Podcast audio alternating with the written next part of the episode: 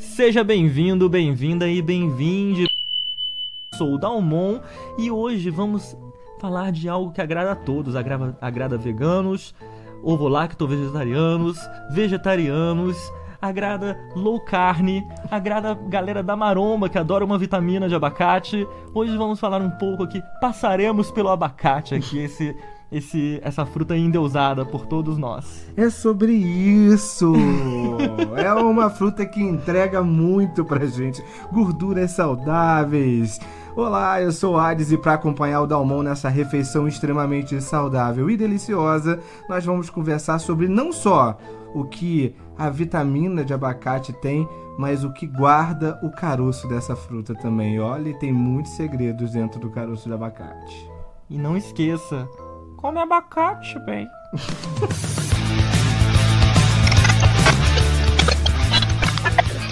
A partir de agora, você está sintonizado na Rádio Hudson. Nas ondas AM, somos quase um tsunami. Eu preciso saber. Tudo parece normal, mas nós já nascemos primeiros. Aqui a gente toca o lado B do pop. E de vez em quando ouvimos até o disco contrário.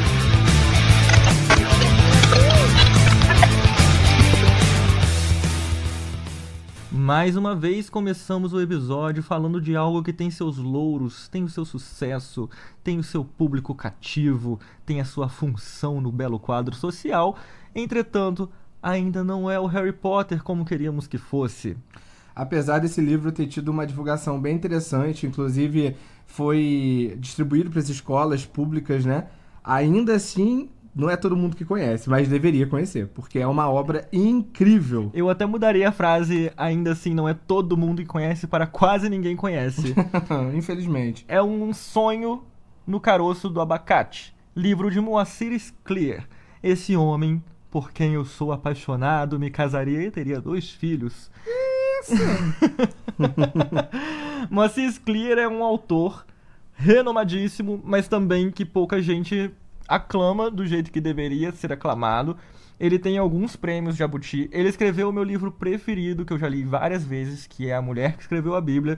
Esse livro, inclusive, é o vencedor do Jabuti de 2000. E o meu segundo livro preferido, que é o Manual da Paixão Solitária, venceu o prêmio Jabuti de 2009.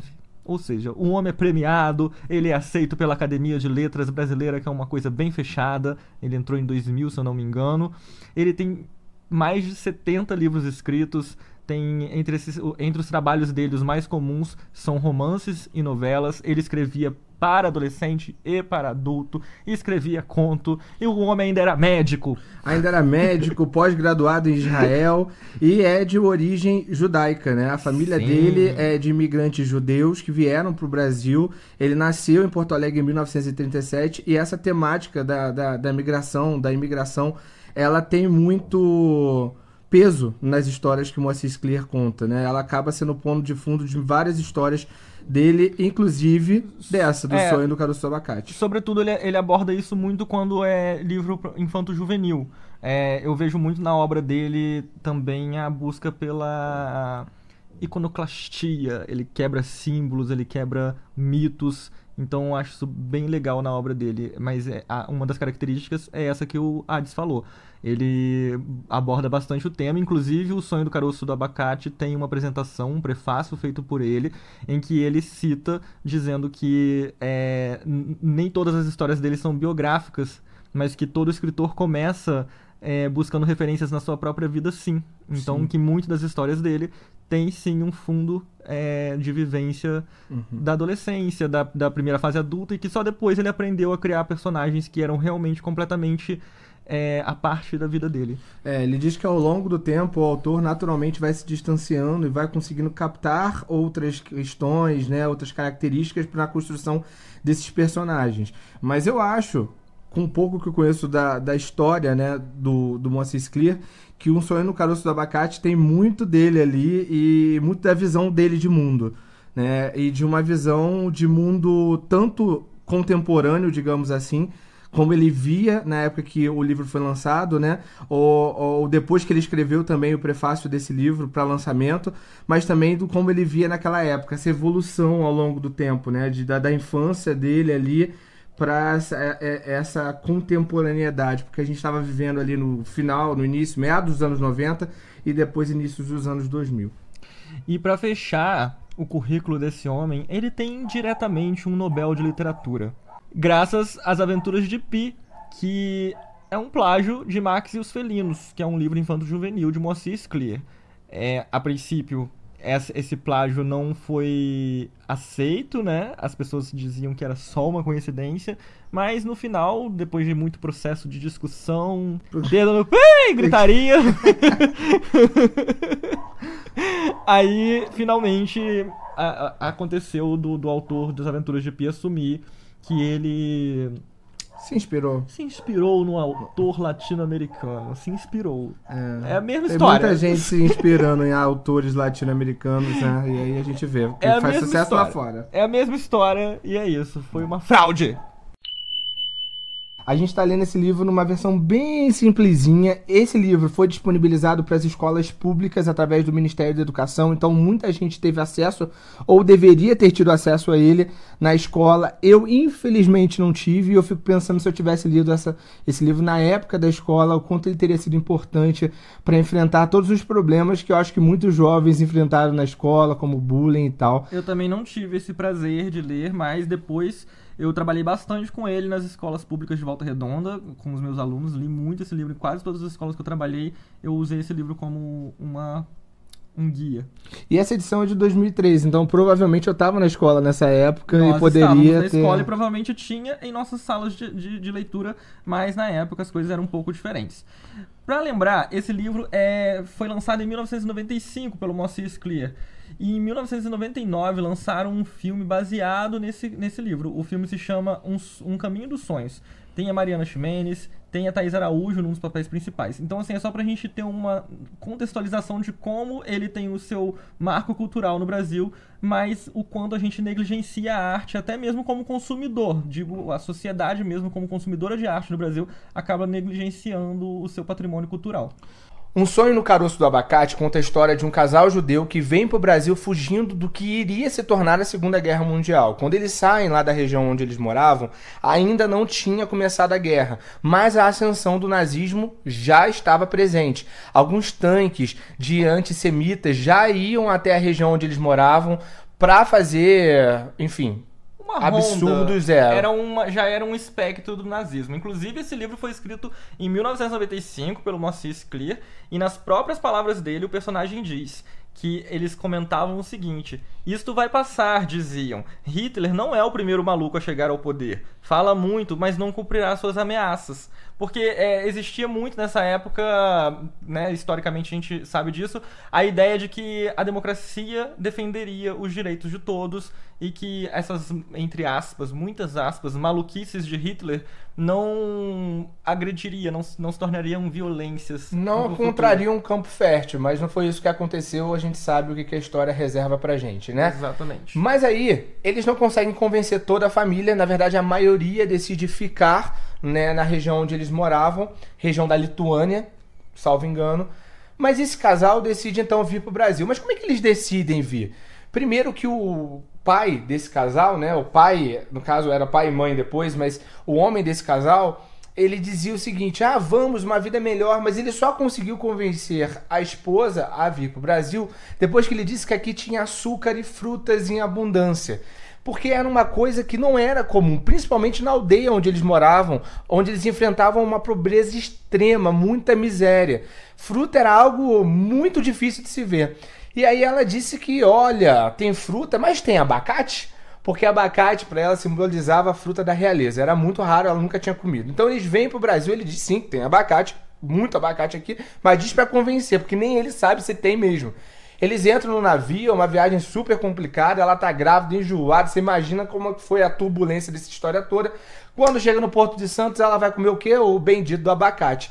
Come o abacate com casca e tudo. Aí vocês imaginam como é que a experiência foi agradável, não é mesmo? Aí a, a, a outra tem a pachorra de dizer que não gostou do abacate. Comendo com casca, quem que vai gostar, né? É, ela não disse que não gostou, mas também não gostou, gostou, mas não gostou, né? Ficou aquela história, mas Frustração. foi. É, mas foi frustrante pro casal. E essa frustração vai acompanhar eles ao longo de toda a vida, eu acho, né? Ao, ao longo do, do, do, caminho deles que não é tão doce quanto eles imaginavam que o abacate seria, quanto ela imaginava que o abacate seria, né? Então eles montam uma vida no Brasil, ele começa vendendo gravata, depois ele vai crescendo, monta uma loja, e eles têm filhos. Um desses filhos é o Mardo. Dalmon que sabe o nome. É Mardoqueu. É, o que, que aconteceu? O pai dele queria fazer uma homenagem ao seu avô, né? Que se chamava Mordecai. Só que como eles chegaram aqui e Mordecai era um nome incomum pra época, é, o escrivão achou melhor ele colocar um nome que fosse mais abrasileirado, que fosse mais fácil para os brasileiros lidarem com o nome, e ele achou que Mardoqueu era um nome mais abrasileirado. Mas seguindo então o barco, é o livro vai contar a história dessa família ali. Tem um filho que é desajustado, que é o filho mais velho, que já é da, da, da algazarra, da malandragem, e tem o Mardo, que é o do meio ali, tem mais duas menininhas mais, mais novas. Só que o Mardo, apesar dele ser um menino extremamente inteligente, ele não estava indo bem na escola. Não gostava muito das aulas, fugia das aulas para a biblioteca para ler. E aí o pai. E eu me identifiquei com isso, porque também reprovei um ano na escola porque eu fugia da escola para ler. Crianças não façam isso. Leiam, mas não fujam das aulas. E aí, o pai começa a ficar preocupado, porque ele tá cabulando as aulas, tá fugindo das aulas, não tá assistindo aula, e ele vai buscar conselho com quem? Com quem? Com quem? Com um banqueiro ou um bancário, que não deixa isso muito claro ali é na um história. Bancário, ele é gerente de banco. É, pois é. E aí, o cara lá, o que é o bancário, ele fala para ele, ó, tá precisando de disciplina, esse rapaz tá precisando de disciplina. E aí o pai decide então tirar o filho da escola judia onde ele morava e levar ele para uma escola católica, escola de padre, só para menino. E aí, então, o Mardo vai muito contrariado, mas mais contrariado que o Mardo tava a mãe dele, porque não queria de jeito nenhum que o filho saísse da escola tradicional, né? Da escola que é. mantinha a tradição deles.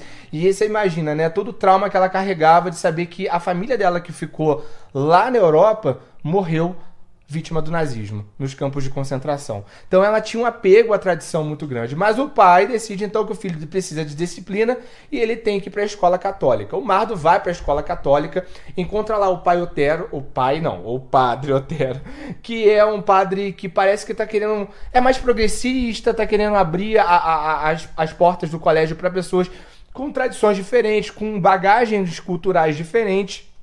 Porque ali só tinha aqueles jovens de famílias burguesas e tal, e todos católicos, então botou o um menino judeu lá no meio deles. Aí você imagina a recepção, né? Foi calorosa e muito amistosa, só que não. Então, o Mardo começa a conviver ali com aqueles garotos, não é bem recebido, é super mal recebido, na verdade, sofre bullying é, ele carrega também muita culpa, né, do que o povo dele teria feito a Jesus Cristo, aquela história toda. E isso é jogado na cara dele ali pelos seus algozes, ali pelos seus é, é, colegas de escola. E ele está ali vivendo um, um verdadeiro inferno na escola, né? Até que um dia entra um novo aluno, Carlos. Carlos é um menino negro de óculos. Os dois, naturalmente vítimas de opressão dentro daquela escola, se juntam formam uma amizade, uma cumplicidade. Um dia, Mardo vai é, para casa do Carlos, né? E lá ele conhece a Ana Lúcia, que é a irmã do Carlos mais velha. E aí, filho, é aquele love, aquele amor de primeira, quando os olhos fecham e a boca saliva. Não sei porque eu pensei nisso, mas foi o que me veio na cabeça. E ele fica louco na Ana Lúcia. E eles acabam realmente engatando um namoro depois de um tempo. Eles vão pro cinema, lá no cinema rola aquele flerte, papapá, e ficam, e beleza. E aí vai. É, é, Cria-se um, um, um amor, um romance entre eles. Não vai ser fácil, né? A família dela fica muito preocupada, porque o Mardo é um menino branco, judeu, com uma outra vivência de uma, outra, de uma outra esfera cultural e ele sabe muito bem, a família dela sabe muito bem o que é conviver, passar por esse preconceito todo. O pai dela é, é advogado, né? E ele fica muito preocupado como essa relação vai se desenrolar. Depois dessa conversa que para ele já é desanimadora, bem difícil, ele vai para casa e enfrenta os pais, principalmente a mãe, extremamente tradicionalista é, que diz que não é racista, mas traz muito do racismo estrutural, é, replica o racismo o tempo inteiro. E ali ele não consegue se encontrar, porque você imagina, né? Ele já é perseguido por ser judeu. E no, no próprio laço, no próprio berço familiar dele, ele também não é aceito porque ele namora uma menina negra. E aí, no meio dessa história toda, o, a- as pessoas na escola dele, os alunos, ficam sabendo desse relacionamento, e aí que o negócio fica mais pesado. E certo dia, o Carlos, que é o irmão da Ana Lúcia, amigo do Mardo, leva uma faca pra escola. E aí, assim, o mais difícil é que ele acaba sendo vítima de violência, de agressão, tem um traumatismo craniano. Mas isso também acaba aproximando a família do Mardo da família da Ana Lúcia do Carlos. E resumindo a história, no final das contas, eles são convidados para um almoço na casa do, do- da família da Ana Lúcia.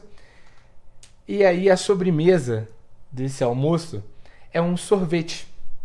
Mas não é um sorvete qualquer, é um sorvete de abacate. E a mãe do, do Mardo experimenta o sorvete de abacate e fica apaixonada pela receita, apaixonada pelo sorvete de abacate. E aquilo ali transforma de alguma forma a relação deles todos.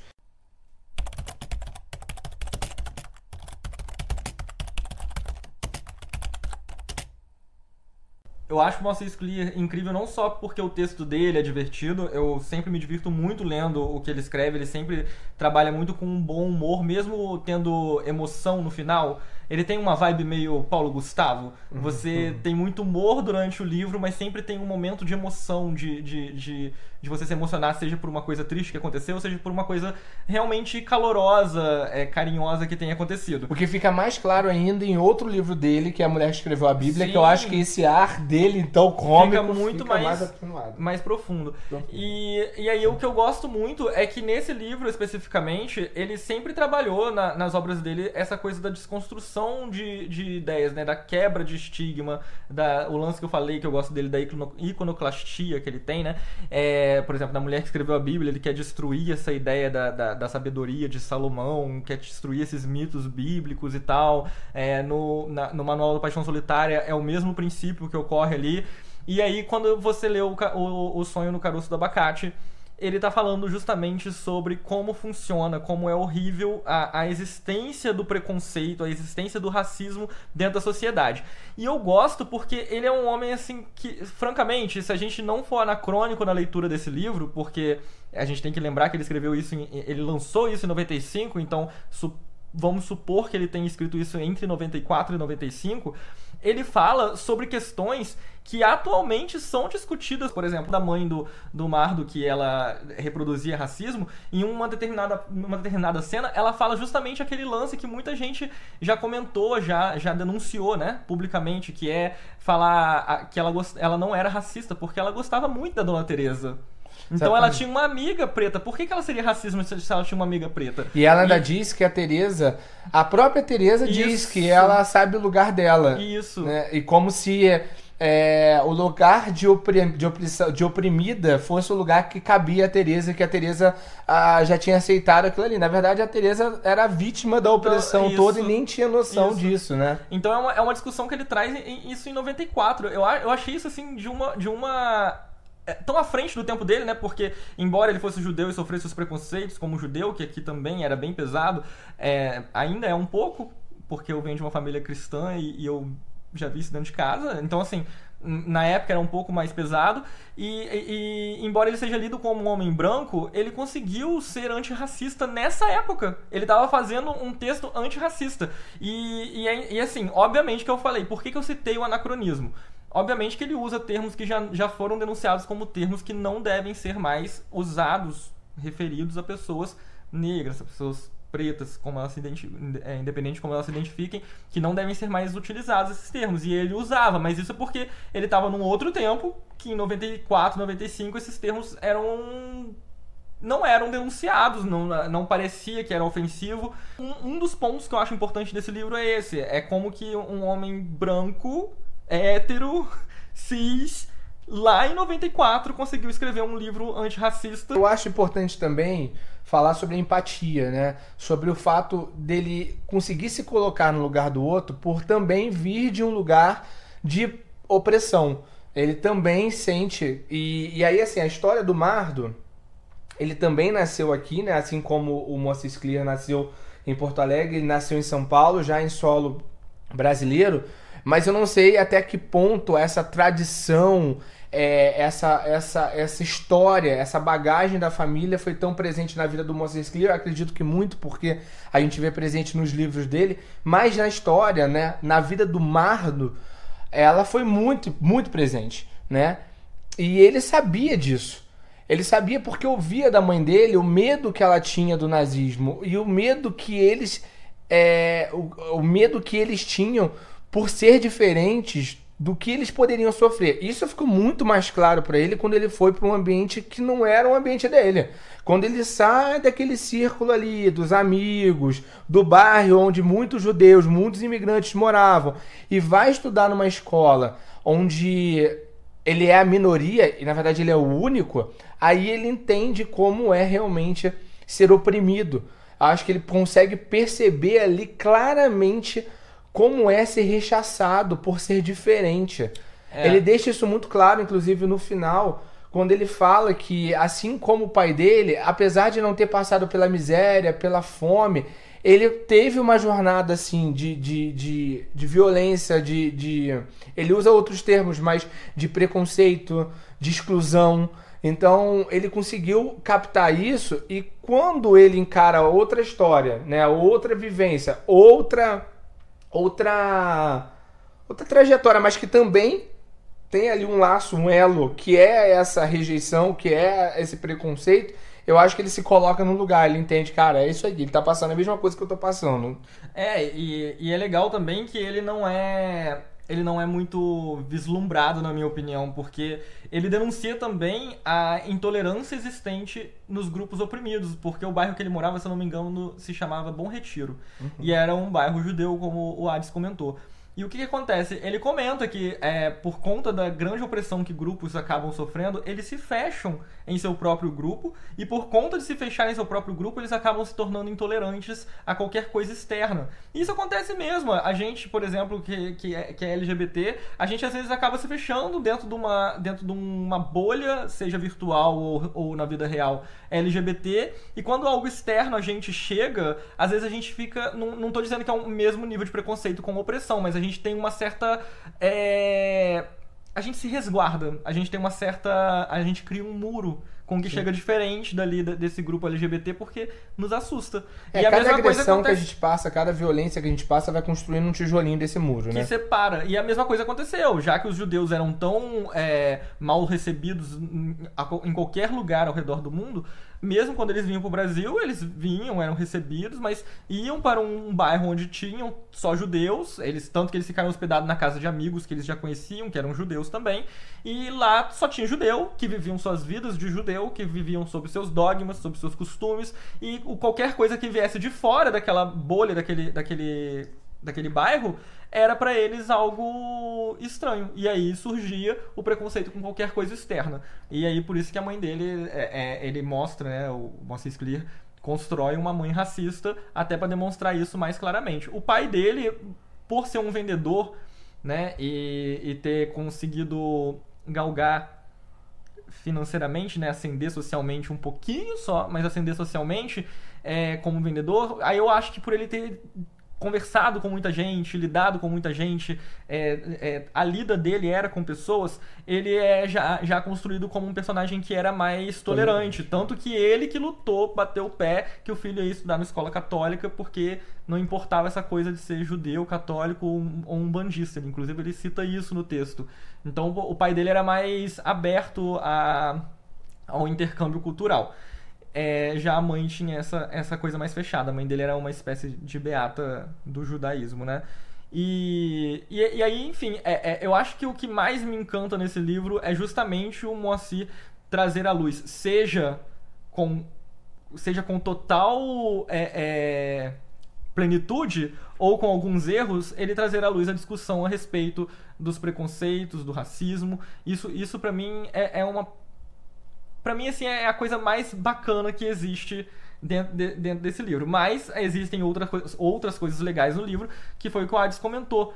Quando você quando contextualiza o sofrimento dos judeus dentro de uma família, ou seja, personifica aquilo, você cria essa afinidade com os personagens e se fala de como é brutal a morte deles, a cena que a mãe dela dele comenta sobre a morte de toda a família, é, o final do, do livro, quando faz o link com o caroço do abacate, é, quem não chora tá morto por dentro, porque ela simplesmente comenta que é, o caroço do abacate ela guardou por muito tempo, depois que ela comeu o primeiro abacate, quando ela chegou no, no Brasil, porque quando ela terminou de comer, ela falou assim: será que a parte boa tá no caroço? E ela disse que ela decidiu não comer porque o caroço era muito grande, então ela não aguentaria morder e comer. E aí ela começou a chorar. E o, o Mardo percebeu que, na verdade, o que fazia ela chorar é que o caroço do abacate e o abacate em si representava tudo que, ele, tudo que ela perdeu, é, representava o luto eterno que ela viveu na vida dela por ter perdido toda a linha familiar dela, por todos aqueles que morreram, por todos aqueles que passaram fome, por todos aqueles que foram mortos em, em, em fornalha. Enfim, é, é, é, bem triste, é um discurso bem, bem bonito. Eu acho que o caroço do abacate, o abacate em si, representava a esperança de dias melhores para ela. É, ela queria e ela veio para o Brasil em busca do tal do abacate, né? Em busca de um abacate doce é, que era a fruta da nobreza, da realeza. E Isso. o que ela encontrou aqui, na verdade, foi muito diferente do que ela esperava.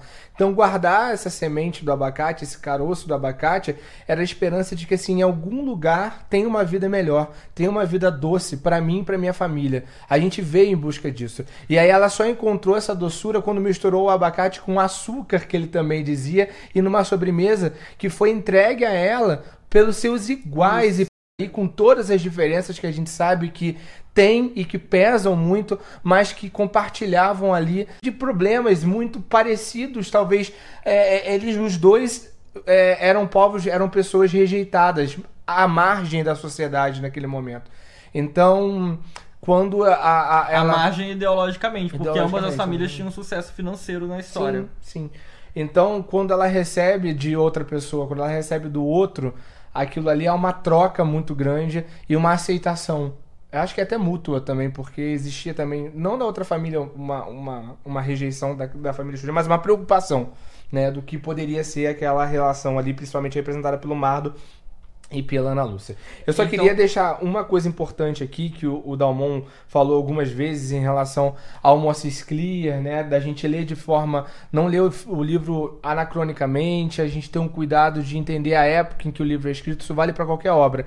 E é muito importante a gente ressaltar e exaltar sim o Moacir Clear que é, era um homem é, que naquela época ali já trazia à tona um debate e que assim como muitos homens brancos, héteros, deveriam fazer, ele usou todo o espaço que ele tinha, toda a visibilidade que ele tinha para tratar de um tema tão importante. Então isso que é interessante, né? Ser antirracista é usar o seu lugar, o seu espaço, a sua visibilidade para falar sobre. É por isso que eu acho esse livro muito muito curioso, porque na verdade, na minha opinião, ele acaba sendo um livro bem mais focado no antirracismo, porque ele foca muito na história dele com o Carlos e depois com a Ana Lúcia, que é com quem ele namora, do que, na verdade, uma discussão sobre o, anti, o antissemitismo. Porque, uhum. na verdade, é, ele, ele fala sobre, sobre o racismo da visão de um judeu que é lido como branco no país, entendeu? Ele não toma o lugar, ele não fala como uma pessoa que sofreu racismo. Não, isso, é muito, isso é muito bem construído ali. Então, gente, só digo uma coisa para vocês. Moacir Clear tem muito para ensinar para gente. É um homem à frente do seu tempo, com certeza. A gente teve perdas muito tristes, eu acho, pro, pro Brasil nos últimos anos. No início dos anos 2000. Mas feliz para essas pessoas que foram. É. Porque é. gente que se estivesse vivo agora não estaria feliz. Mas é, eu acho que tornaria a gente um pouquinho mais feliz. Mas eu acho que daí tem uma geração nova também que tem que fazer o seu trabalho e eles deixam pra gente essas lições e essas pérolas tão lindas que com certeza um sonho no caroço do abacate é um desses exemplares, assim. Então leiam, é um livro curtinho, gente. Uma hora e meia a gente pegou, leu o livro, valia Menos até... de uma hora e meia, uma hora, é. uma hora e dez, uma hora e vinte, você termina ele. Ele é uma novela, na verdade, ele é. não é um romance, né? Muito bom, muito legal. Infelizmente, a nossa transmissão chegou ao fim. Espero que você tenha entrado na nossa frequência. E que nenhum ruído tenha te atrapalhado tanto assim. Entre em contato pelas redes sociais, deixando suas dicas e sugestões e também críticas, por que não?